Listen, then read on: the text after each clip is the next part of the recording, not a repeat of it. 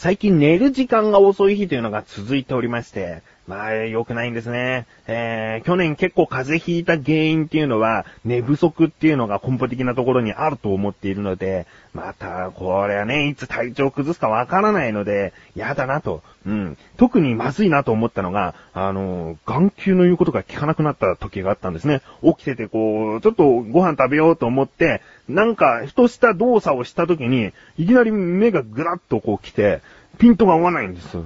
もうこれは、まあ、もしかしたらちゃんとした病名があるかもしれないんで怖いんですけれども、おそらく目が疲れているからだと、あしっかりと睡眠をとっていないからだなと思っていて、で、ね、ツイッターとかですね、よく見ると、あの、風邪をひいてらっしゃる方とか多いですね。まあ寒いっていうところもあるのかもしれないんですけれども、やっぱり体が疲れていると風邪をひきやすいっていうのがあるんでね、えー、しっかり睡眠というのをとって、この冬を乗り越えなきゃなと思っております。まあ自分でね、ここでちゃんと、あのー危険信号を察知できたのかなと思っているので、しっかりと寝て、えー睡眠をとって、体をこういたわってあげなければいけないなと思っております。ということで、目が疲れてきた時は目薬をしてメガネをかける自分がお送りします。菊師匠のなだらか向上心。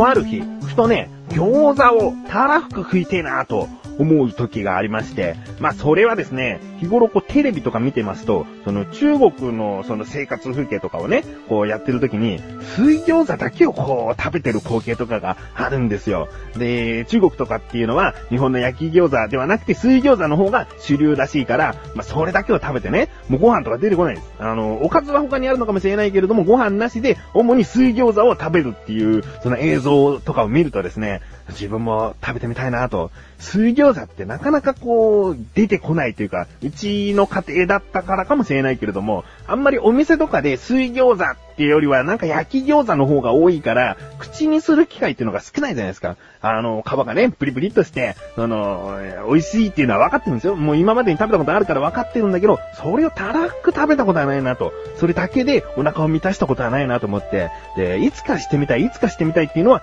どっかにあったんですね。で、とある日に、またテレビのとあるドキュメンタリーを見てたらですね、あの、水餃子をやってたんですね。まあ、水餃子にまつわるこうドキュメントをやってたんで、わあ、食べたいと。で、もうすぐ神さんに、今度餃子パーティーをしようと。もう水餃子で全部自分が作るから、今度のその晩ご飯は、あの、水餃子だけを食べようたんですね。そしたらまあ、神さんとしては夜ご飯、その、作ったりしなくていいからまあいいよ、みたいな感じで言ってくれて、そんで、水餃子パーティーをするんだよっていうのをとある日に両親に言ったら、じゃあ私たちも招待してよ、なんつって、うちの母親と父親も食べに来ることになったんですね。で、水餃子の準備だと。うん、まあ自分としてはですね、まあとあるレシピを完全にこう頭に叩き込んで作るのもいいんですけれども、今までこう見てきた餃子に関する知識、えー、そういうものがなんとなく頭に入っているので、それらを駆使して、もう水餃子を作りたいと思ったんですね。まあ大したことじゃないですよ。あの、本格的な中華の調味料を入れるとかそういうことでもなくて、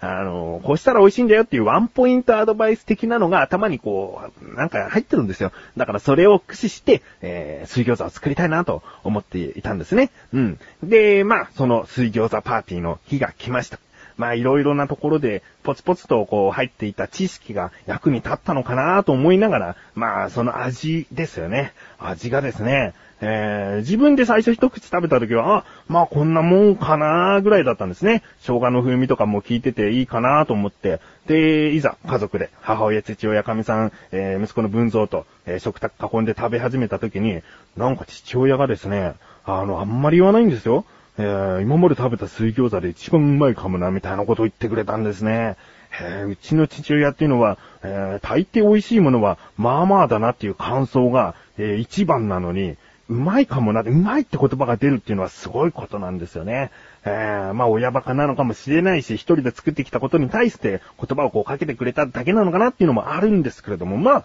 えー、美味しい美味しいと食べてくれました。うん。でですね、自分が、まあ一番のメインはですね、自分は水餃子をたらふく食べたいっていうところだったんですね。で、水餃子たらふくって一体何個なんだろうと、一体どれぐらい食べれるだろうっていう覚悟で食べ始めたところですね、35個ぐらいでもうお腹いっぱいと。えー、これ以上食べ続けられるんだけども、動きたくなくなっちゃうよ、みたいな状態になっちゃうんで、えー、35個でしたね。うーん、まあ、焼き餃子が6皿分ぐらいですかね。まあ、ご飯食べてないんでね、えー、餃子6皿かっていう感じでしたね。もう少し食べれんじゃないかなと思ったけども、まあ、よくよく考えてみたら自分で作った水餃子半分以上自分が食べちゃってたんだね。うん。まあでも、結構早めに簡単にできちゃうんで、おすすめです。熱々をみんなで食卓囲んで食べれます。焼き餃子っていうのは順番待ちとかしちゃうことがありますでしょ？冷めちゃったりとかしちゃいますでしょ？だけど水餃子っていうのは熱々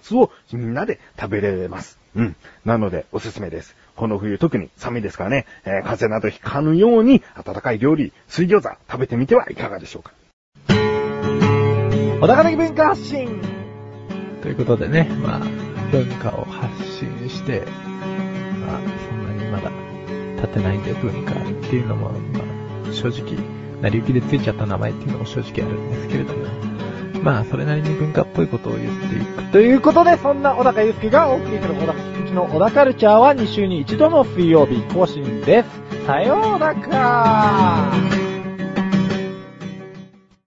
さあ、ということでコーナーに参りましょう。自力80%。このコーナーでは日常にある様々な疑問や質問に対して自分で調べ自分で解決していくコーナーでもあり、リスナーの方からのご相談やお悩み解決していくというコーナーです。今回もメールが届いております。ありがとうございます。なだらかんネーム、トマトンさん。ありがとうございます。本文、どうも、トマトンです。はい。もうあと数年で学生であった年月を大人として過ごすことになります。はい。この頃、そういう学生時代の経験を今一度やってみることがあります。例えば縄跳び。小学生の頃にやっておりましたが、大人の今にやってみると、これがなかなかハードです。うーん、まあ、自分が小学生の時っていうのは、痩せていたんでね、今より全然痩せていたので、膝に負担はかかることなく、何度も何度もジャンプできたと思うんですけれども、今やったら膝が壊れちゃうのかな。怖いなぁ、縄跳びなぁ。どうなんでしょう。ハードでしょうね。いろんな意味で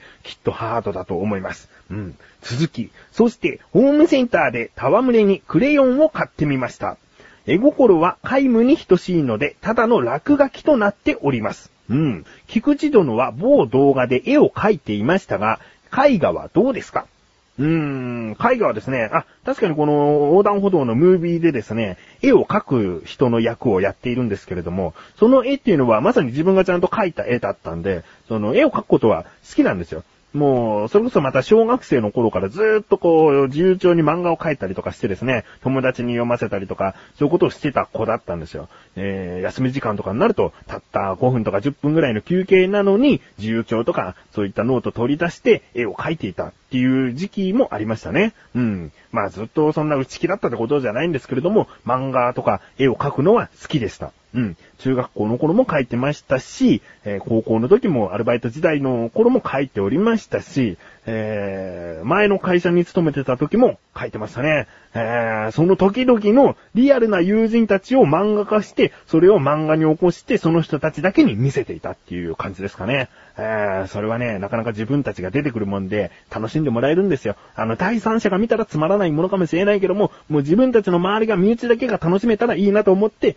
書いてたんですよ。うん、それだけ絵は好きですね。えー、絵画とはちょっと違うのかもしれないですけれども。うん。続き。さて、ここで疑問に思ったのですが、クレヨン、そして色鉛筆の白、つまりホワイトのこれだという用途がわかりません。絵の具ならば色を使う用途があります。教えて、所さん。うーん、ということですね。まあ、確かに絵の具の白というのは、えー、赤と白を混ぜてピンク色を作ったりとか、まあ、色を作るときによく使いそうですよね。うん。あと油絵とかだと、こう白を、こうまさにこう乗せて描いていったりもすると思うので、絵の具だと白は重宝するんじゃないかなと思いますが、ということで、今回の疑問に行きたいと思います。色鉛筆やクレヨンの白の用途って何なのですね。調べてきました。ここからが答え。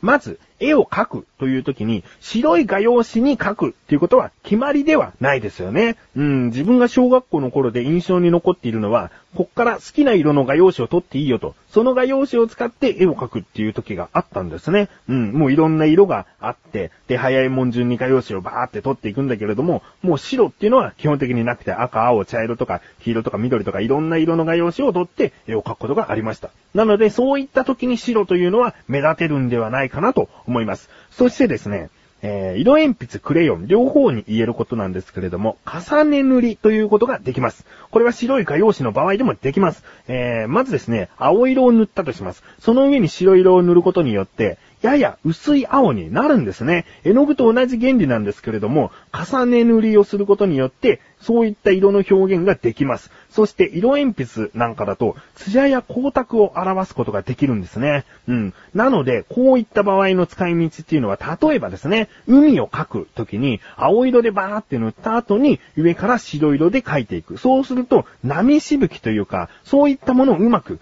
表現できるんじゃないかなと思うんですね。うん。クレヨンなんかはこう白を使っていると、もう青とかすぐついちゃったりするんですけれども、一回一回こうティッシュでクレヨン自体を拭いたりとかして、えー、使っていくんじゃないでしょうか。うん。そしてですね、まあこういう使い方っていうのは、お子さん、うん、小学校低学年までのことをお子さんと今言いますけれども、えー、白がなくても困らないらしいですね。なので最近の色鉛筆は白が入っていなかったりするそうです。うん。えー、例えばまあ雪を描くとかね、えー、空の雲を描くって時に、灰色を使ったりですね、あと、こう、シルバーの色とかですね、銀色の色鉛筆とかありますからね、そういう色を使って、まあ、白色を表現したりしちゃうみたいです。うん。なので、えー、自分がここまで調べてきて思うのは、白を使うことは、色鉛筆やクレヨンを制することになるんじゃないかなと。使えてこそ、こう、一人前みたいなところがあるんじゃないですかね。えー、なので、プロの方が色鉛筆使うと結構白っていうのは重宝するらしいんですよ。うん。いかがでしょうか？白というのは、使い道がないと思ったらそこまで。どう使おうかというところで使いこなしていくことが絵に差をつけるコツなんではないかなと思います。うん。いかがでしょうか、トマトンさん。えー、白色を使ってですね、ぜひ見事な絵を描き上げてくださいよ。うん。えー、メールありがとうございます。こういった感じで日常にある様々な疑問や質問の方をお待ちしております。投稿フォームよりなだらか向上心を選択してどしどしとご投稿ください。以上、自力80%でした。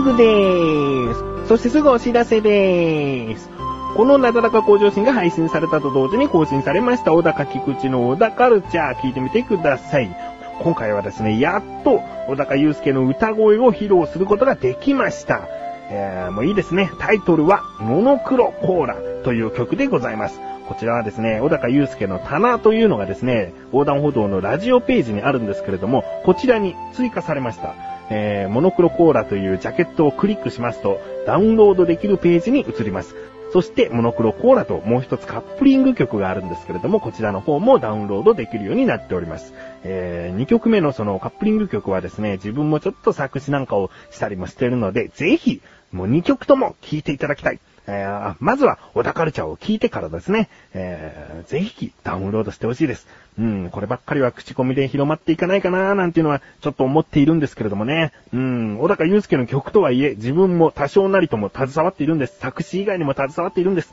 だから、まあ多くの人に聞いてもらえることはとても嬉しいことなので、まあたくさんの人に聞いてもらえたらなと思っております。うん。まあ他にも小田カルチャーはですね、えー、鉄火巻きのお話をしたりしてますね。うん、なので、まあ音楽に興味ないけども、鉄火巻きはちょっと興味あるなという方は、もうぜひ聞いてみてください。そしてですね、あと、今回の水餃子のお話で、作り方というか、なんとなく頭の中に入っているワンポイントアドバイス的なものっていうことがあったんですけれども、それはオクラの方で、えー、ちょっとお話ししたいなと思いますので、気になるという方は、ぜひリンクページよりオクラの方を飛んでみてください。ということで、なかなか小女子は毎週水曜日更新です。それではまた次回、お相手は菊池翔でした。メガネタ周りでもあるよ。お疲れ様です。